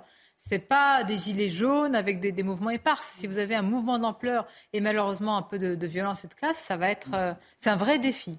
C'est un vrai défi, mais comme je vous l'ai dit la dernière fois, euh, nous on s'attendait à une rentrée sociale difficile en septembre. Ça juste, le calendrier a juste été légèrement déporté, décalé, et euh, voilà. Donc on le savait, on y est, on y est préparé. Et je pense qu'on fera le nécessaire. Moi, je crois qu'on aura un dispositif de sécurité massif. Euh, massif. Oui. Oui. C'est-à-dire vous avez retenu des leçons de. Ben, c'est aussi ça, bien, bien, évidemment, euh, c'est parce que euh, on peut que s'améliorer et puis on apprend aussi hein, dans le maintien de l'ordre, les, effectifs aussi apprennent. Donc moi je, je, crois qu'on aura un dispositif de sécurité adapté, professionnel et, et très sérieux. mais ce qui est nouveau là, Jérôme, c'est que non seulement vous êtes dans le maintien de l'ordre, mais vous êtes aussi manifestant. C'est ça qui est nouveau. Ben, oui, potentiellement, vous, ferez, euh, vous, allez vous faire face. Pas, pas évidemment. Mais c'est déjà arrivé. Et systématiquement, c'est les gendarmes quand nous, les policiers, alors que les policiers, hein, quand si on décide d'appeler à une manifestation, et là, c'est pas c'est pas le même cas puisqu'il y a plusieurs organisations syndicales et plusieurs professions. Mais quand un, syndicat de police appelle à manifester, il est encadré par les gendarmes et non, euh, non les policiers. Il y, a quand même un point qui est important dans cette affaire, dans le rapport de force, là, dans le jeu entre syndicats et gouvernement, c'est que le gouvernement a utilisé toutes les ficelles de la Constitution pour avoir un débat très court. C'est-à-dire qu'en ah. faisant ça sous forme de loi de finances rectificative, le débat, il est limité dans le temps. C'est-à-dire, je crois, je ne vais pas dire de bêtises, mais c'est 20 jours à l'Assemblée nationale et c'est 15 jours, je crois, au, Sénat. Sachant que le Sénat, il y a un accord avec la présidence du Sénat. Mais vous connaissez, euh, vous, connaissez cette, nouvelle arme, justement, pour euh, réduire euh, le temps du débat, c'est le 47-1. Après le 49-3, le 47-1. oui, oui. C'est un dispositif jamais utilisé depuis 1958 et en fait, ça vous ça vous compresse ça le temps du débat. Ça vous compresser le, le, le, temps de débat parlementaire. Et donc pour les syndicats, pour le mouvement social, pour se mobiliser, pour éventuellement avoir des moyens de pression ou de blocage sur le gouvernement, faut aller vite, faut aller très vite.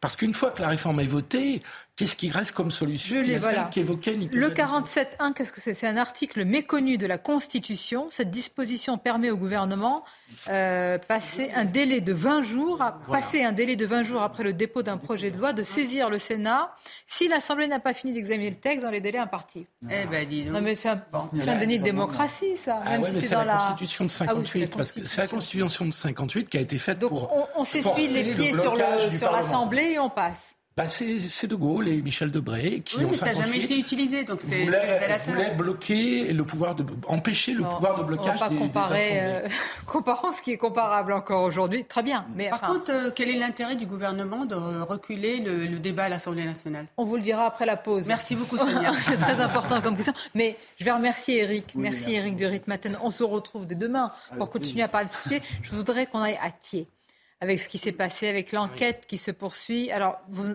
malheureusement, il n'y a pas de surprise. Euh, guerre entre bandes, rivalité de plus en plus jeune. Vous allez voir l'âge avec ce- cet adolescent qui a été euh, tué. Et puis cette culture des rixes entre bandes qui s'installent, qui s'enracinent et s'enquissent dans nos territoires. Une courte pause et on se retrouve. La suite de Midi News avec ce qui s'est passé à Thiers, on va en parler dans quelques instants. Phénomène de rixes entre bandes, malheureusement rien de nouveau, mais vous allez voir de plus en plus jeunes, puis une ultra-violence assumée, parfois même mise en avant. Mais tout d'abord les titres, c'est News Info, Audrey Berthaud. L'affaire Noël euh, Legrette, une enquête pour harcèlement moral et harcèlement sexuel a été ouverte à la suite d'un euh, signalement pour outrage sexiste. Ce signalement a été effectué par le témoignage de euh, Sonia Swede, agente de plusieurs joueuses internationales françaises. Il avait été recueilli par les auditeurs de l'inspection générale de l'éducation, du sport et de la recherche. Le procès des Barjols s'ouvre aujourd'hui. 13 membres de ce groupuscule d'ultra-droite doivent répondre ce mardi à Paris d'associations de malfaiteurs terroristes. L'enjeu de cette audience est de déterminer si certains d'entre eux ont voulu sérieusement s'attaquer à Emmanuel Macron. C'était lors d'un déplacement en novembre 2018. Et puis le projet de loi d'accélération du nucléaire entame aujourd'hui son parcours parlementaire au Sénat. Le projet vise à favoriser la construction de nouveaux réacteurs et à gagner du temps en simplifiant les procédures administratives pour la construction de nouvelles installations. Merci à vous, Audrey. On poursuit le débat avec Caroline Pilastre, Naïma M. Fadel, Philippe Guibert, Joseph Touvenel et Jérôme Jiménez, qui est porte-parole euh, IDF UNSA euh, Police. Un adolescent de 16 ans poignardé à Thiers dans le Val-de-Marne. Trois mineurs qui sont en, en garde à vue. L'enquête s'oriente une nouvelle fois vers une rixe ultra-violente entre bandes. L'adolescent a été tué d'un coup de couteau euh, survenu lors euh, très probablement d'un guet-apens dont il a été victime non loin du lycée Guillaume Apollinaire. Tout est résumé par Aminata Démé. On en parle juste après. À Thiers, si la police a sécurisé les abords de l'établissement où les lycéens ont repris les cours normalement, les riverains que nous avons croisés se disent choqués. L'histoire a fait le tour du quartier. Un petit de 16 ans qui, qui, va en cours et qui se fait poignarder, euh, moi je trouve que c'est super inquiétant. Ça me fait un peu peur, franchement. Moi, J'ai des gosses, donc euh, ça me fait penser à, à leur avenir, quoi. Pour un petit souci, là, il perd la vie comme ça, là, c'est vraiment triste. C'est devant son lycée que l'adolescent de 16 ans a été mortellement poignardé hier matin. Un autre élève du même âge a été blessé à la cuisse, mais son pronostic vital n'est pas engagé selon le parquet. Une dizaine d'agresseurs cagoulés s'en seraient pris aux deux victimes sur fond de rivalité entre les quartiers de Thiers et celui de Choisy-le-Roi, deux villes limitrophes. C'est des cités entre elles qui se, qui se font la guerre. À chaque fois, c'est un match retour et puis il y en aura encore un autre. À chaque fois, malheureusement, c'est des faits assez récurrents. Ce n'est pas la première fois qu'un tel événement se produit devant le lycée Guillaume Apollinaire. En 2017, une importante rixe impliquant une vingtaine de personnes avait eu lieu devant l'établissement.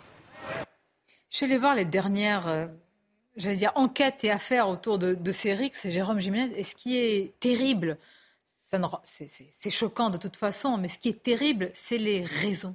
Mm. Mais c'est pour. Enfin, il n'y a pas de raison d'ailleurs, mais d'une futilité oui. sidérante. Oui, bah, quand, le, la personne interviewée dit euh, pour euh, presque rien, non, mais c'est pas presque rien, c'est rien du tout. C'est euh, des pseudo-guerres de territoire, c'est des motifs futiles euh, et des espèces de d'injonctions euh, qui se développent aussi sur les réseaux sociaux. On en a bien souffert pendant la Covid. Rappelez-vous, euh, les rixes euh, justement meurtrières entre jeunes avaient tendance à se développer. On avait l'impression que les jeunes qui n'allaient plus à l'école ben, se bourraient le mou, un peu entre guillemets, sur les réseaux sociaux et en venaient aux mains, mais pas maintenant, pas qu'aux mains. Voilà, on prend des couteaux et on tue des, jeunes. On a, alors moi j'ai répertorié, il faut quand même savoir que c'est un vrai sujet. Depuis 2010, il y a une cellule bande qui existe à la préfecture de police. Hein. On a répertorié 45 bandes en Ile-de-France, dont 17 à Paris. Mais ce qui est terrible, c'est qu'on parle bien évidemment de la jeunesse des auteurs et la jeunesse des victimes. Régulièrement, je ne vais pas lister, mais tous ces jeunes qui perdent la vie pour des motifs et même ceux qui vont aller en prison, parce que là, je vous rappelle que euh, les principaux suspects, c'est la plus haute qualification criminelle. Ah Homicide volontaire euh, en bande organisée. Donc c'est réclusion criminelle à perpétuité. Vie foutue, si vous me permettez l'expression. Voilà. Donc quand on a 14 ans, on perd la vie et éventuellement on part euh, sur un, un dossier d'assises aussi grave. Et ça, c'est un vrai sujet. Et après, je voulais juste finir là-dessus. La difficulté pour les policiers, vous imaginez bien qu'on ne peut pas mettre un policier derrière chaque compte Twitter, Instagram, Facebook, ce que vous voulez, TikTok, pour identifier éventuellement des problèmes. Donc c'est un vrai, vrai sujet, c'est un vrai fléau et c'est bien triste pour cette jeunesse qui perd la vie et qui finit euh, dans les couloirs de prison pour, euh, voilà, pour ces faits qui ne ressemblent à rien. Mais j'avais une question à vous poser, vous qui êtes sur le terrain ou qui avez des collègues qui, qui traitaient, euh, qui traitent ce, ce, ce, type de drame. On commence ce, ce, des, des, assassinats de ce type entre gamins de 13-14 ans à peu près toutes les 3-4 semaines. Enfin, sur ces news où on les suit particulièrement, il y en a un tous les 3 ou 4 semaines en région parisienne. Donc, d'une part, j'ai l'impression que ça augmente. Et ça, je ne sais pas si c'est ce que vous constatez sur le terrain. Et deuxièmement, est-ce que vous arrivez à comprendre le moment, parce que le phénomène des bandes, il n'est pas nouveau, il y en avait dès les années 60. Bien sûr. Mais se tuer à coups de couteau à 13-14 ans, j'ai l'impression que ça fait quoi? Moins d'une dizaine d'années. Comment vous comprenez ça, vous? Comment vous voyez ça sur le terrain? Ben, en, fait, quand on dénonce que la société est de plus en plus violente, elle se traduit notamment par euh, des blessures mortelles comme euh, voilà, c'est différent, c'est RX, comme vous dites, des RX, il y en a toujours eu. Mais aujourd'hui, quand un jeune n'hésite pas à tuer une autre personne, et il le sait, hein, et c'est prémédité, c'est bien là où c'est plus grave. Par contre, parfois, ouais. C'est un guet-apens. Oui, là c'était un guet-apens.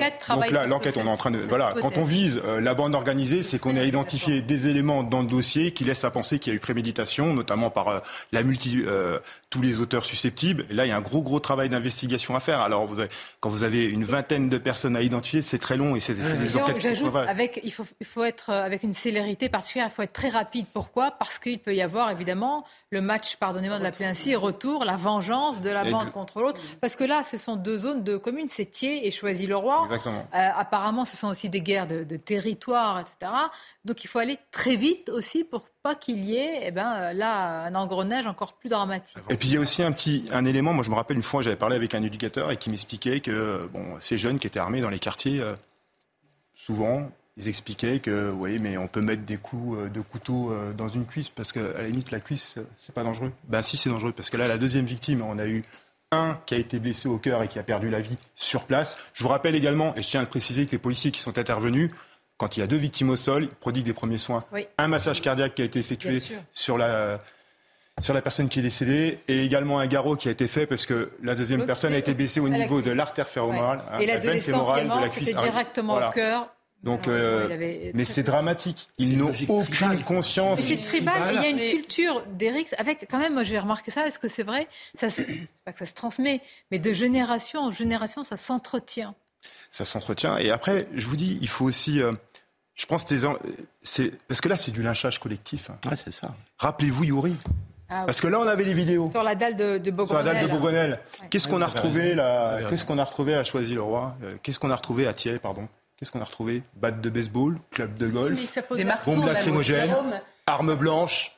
Ça pose aussi la question de, la place et du rôle des adultes et notamment euh, des parents. Des parents, parce que ça, moi, je, effectivement, hein, je, vais bien, mais c'est des, des pré-ados, c'est même pas des ados, c'est des pré-ados, 13 ans, des pré-ados. Donc euh, la place et le rôle des parents et comment on l'interroge hein, comment Non, mais c'est vrai, oui, mais mais vous voyez comment comment, enfin, bah, c'est le rôle de dans ces villes-là un écosystème autour d'éducateurs, d'animateurs, d'associations, euh, etc.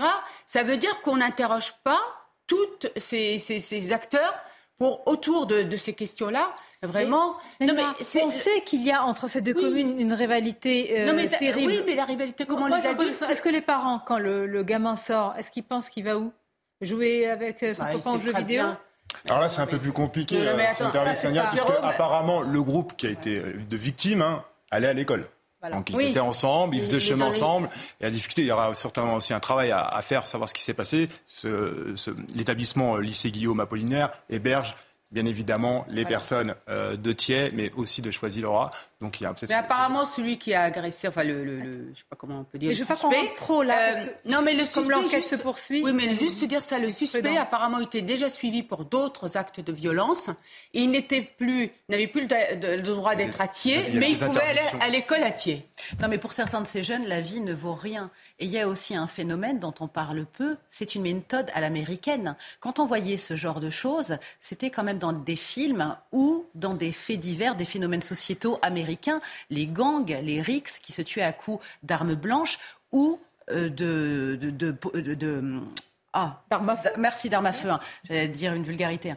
Euh, et c'est vrai que ça arrive sur notre sol depuis dix ans. Moi, quand j'étais ado, ça n'existait pas. Que certains se battent entre eux en termes de rivalité, de rixes, ça a toujours existé, Oui. comme vous le disiez, Philippe. noirs. Exactement. Pas. Mais pas à, à ce niveau-là, pas à cette ampleur. Non, mais alors, qu'est-ce que vous voulez dire Qu'il y a un aspect euh, culturel il y a un aspect, noirs, euh, Bien possible.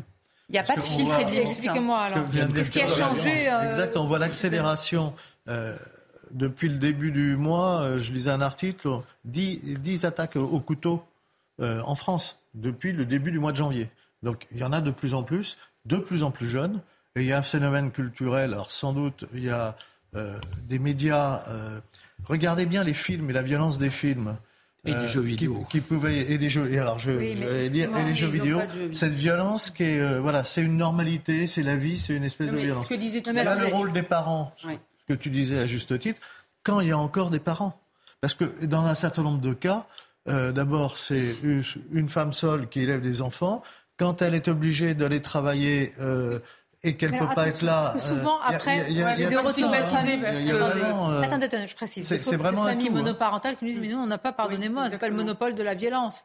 C'est vrai qu'on a des difficultés. j'ai pas dit ça non plus. Je dis que Je le précise moi-même. Dans les familles monoparentales, celle qui doit travailler le soir, notamment euh, par exemple dans les grandes surfaces qui ouvrent jusqu'à 22 heures, que font ces enfants en attendant? Voilà. Est-ce que ce sont des méthodes problème. exportées, importées, mimées de je ne sais où et de je ne sais quel support, euh, voire de, de pays, ou est-ce que c'est quelque chose qui était là de manière intrinsèque, Jérôme Jiménez, et qui explose aujourd'hui parce qu'il y a un ensauvagement dans la société, parce qu'il n'y a plus de repères, parce qu'il n'y a plus d'autorité, parce que le rôle de l'enseignant, eh ben, l'enseignant il est remis en cause, mais l'enseignant, mais là, tout le monde, euh, il n'y a plus aujourd'hui une figure d'autorité qui, qui persiste. Non, mais je crois que c'est une analyse qui est, qui, policier. c'est une analyse qui est cohérente. Après, euh, moi j'ai du mal avec le terme d'ensauvagement qui est, à mon sens, un peu trop politique. C'est votre ministre de l'Intérieur qui l'a utilisé. Mais j'ai du mal quand même avec ce mot. Euh, en tous les cas, oui, la société est de plus en plus violente. Il y a le mépris de l'autorité de l'État, et puis personne ne respecte rien. Euh, de toute façon, je crois que la, et puis nous on le dit, policiers. La première difficulté, comment voulez-vous que tous ces jeunes respectent les policiers quand ils ne respectent même pas leur famille? La base, elle est là. On le voit aujourd'hui. À l'époque, quand vous interpelliez un délinquant, je peux vous assurer que quand la famille venait le chercher loin, au commissariat en fin de Mais garde à vue, est-ce que leurs parents leur inculquent le respect du policier Exactement. Non, c'est fini Ah ça. oui. Non, c'est fini. et- Ah. Mais avant, Pardon. Sonia, quand vous placez quelqu'un en garde à vue et que vous appelez la famille, je peux Maintenant, vous assurer qu'il passait un sale quart d'heure quand il sortait d'un commissariat. C'est fini ça. Presque aujourd'hui, on se fait engueuler parce qu'on on se fait engueuler, pardon, ou se disputer parce qu'on n'a pas fourni un, un bon repas et puis que c'est pas normal et que c'est. Donc on est vraiment, on est le sur un autre professeur, mode. même si, parce que que, comme le dire. professeur. Parce oui, que moi, j'ai- Non, mais c'est- Comme le médecin, comme le pompier, comme le régalien en règle générale. mais parents. aujourd'hui, ils viennent même plus chercher les enfants. Et c'est souvent le, Exactement, euh, voilà, Oui, le frère ou la sœur qui viennent Oui, les chercher. oui, et les policiers sont obligés, obligés de les laisser partir. Oui. Et moi, je voudrais renvoyer aussi euh, euh, au livre de- du docteur Maurice Berger, La violence des jeunes. Et là, il parle bien de la, de la violence des jeunes, très jeunes, qui n'ont même plus conscience du mal euh, qu'ils qu'ils font, de cette extrême violence. Il, y a- il- il raconte dans mais son là, livre... vous décrivez jeune- une, autre, une contre-société qui s'installe, avec ses codes, Bah, ses lois, cas. 200 son 000, territoire. aujourd'hui, 200 000, Choisis le exactement c'est nous, Thiers, c'est nous, c'est chez nous, Ouais, et donc oui, je c'est fais ce que nous, je veux. oui. Et on peut si transposer à plein d'autres endroits en eh France. ben, tu mérites un Je coup de voulais- couteau. En fait, c'est leur territoire. Il ne faut pas arriver sur leur territoire, sinon vous êtes dans une défiance, quelle qu'elle soit. Est-ce que vous savez combien de mineurs... il y a une euh, culture de, l'excuse chez les parents, et pas simplement dans les banlieues dites difficiles. Non, non, partout, oui. Partout, y compris dans des milieux très bourgeois, que les profs constatent tous les jours, hein, où ils se font appeler par Oui, des bien parents parce qu'ils ont dit votre gamin, il a fait du copier-coller sur Internet et que les parents l'acceptent pas. J'ai des témoignages très précis là-dessus. Et ça, c'est euh, une culture de l'excuse, de la protection du gamin contre les autorités dont vous parliez, là me semble être la principale responsabilité des parents. C'est-à-dire que les enfants on ne peut plus rien leur dire. Alors, mes chers amis, en ayant dit tout cela, euh, mm. enfin, on n'est pas responsable politique, mais on peut, quel début de solution Donc, s'il n'y a plus d'autorité, si la figure du policier, de l'instituteur, du parent, euh, du que reste-t-il n'est plus. Euh, Sonia, il y, a un projet, il y a un projet de loi qui est proposé par la Combien députée. De lois Non, mais c'est intéressant par la députée Alexandra Martin, soutenue par David Lisnard, qui est très très intéressant parce que l'idée, c'est de euh, baisser l'âge euh, euh, de la majorité pénale de 16 à 13 ans et surtout la place et le rôle des parents. Donc de poursuivre pénalement les parents, c'est quand même deux ans de risque de prison et je crois 30 000 euros d'amende. Non, ça peut être à un moment. Vous savez, je vais vous dire, hein, vous avez cité tout à, tout à l'heure les mamans seules qui élèvent leurs enfants elles ont beaucoup de, mérite, ces mamans. parce qu'on voit comment elles souffrent pour justement bien élever leurs gamins, trouver les moyens de garde, etc. etc. Ça, c'est de la méritocratie. Vous voyez ce que je veux dire? Donc, à un moment, la responsabilité des parents doit être interrogée. On ne peut pas mettre des enfants au monde et laisser la société euh, voilà, subir les conséquences. On va revenir sur les sanctions, sur les aides sociales. Le débat, ça fait 15 ans qu'on en parle. Donc, tu veux dire que si l'éducation est défaillante, il faut toucher au portefeuille ben, Bien évidemment. Exactement. il y a un problème à l'école, parce que quand même à l'école se forge beaucoup le rapport à l'autorité. Or, depuis une bonne trentaine, quarantaine d'années, on a voulu mettre l'enfant au centre de l'école et non plus le savoir et le professeur.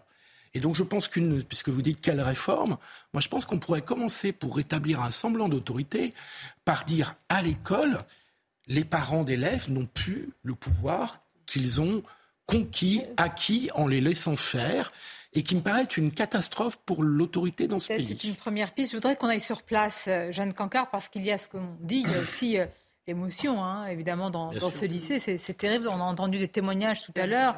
Euh, Jeanne Cancard, vous les avez entendus comme nous, de, jeunes, de lycéens qui disent j'ai peur, je ne veux plus euh, retourner euh, à l'école. On imagine que c'est l'émotion qui prime, mais peut-être un peu plus.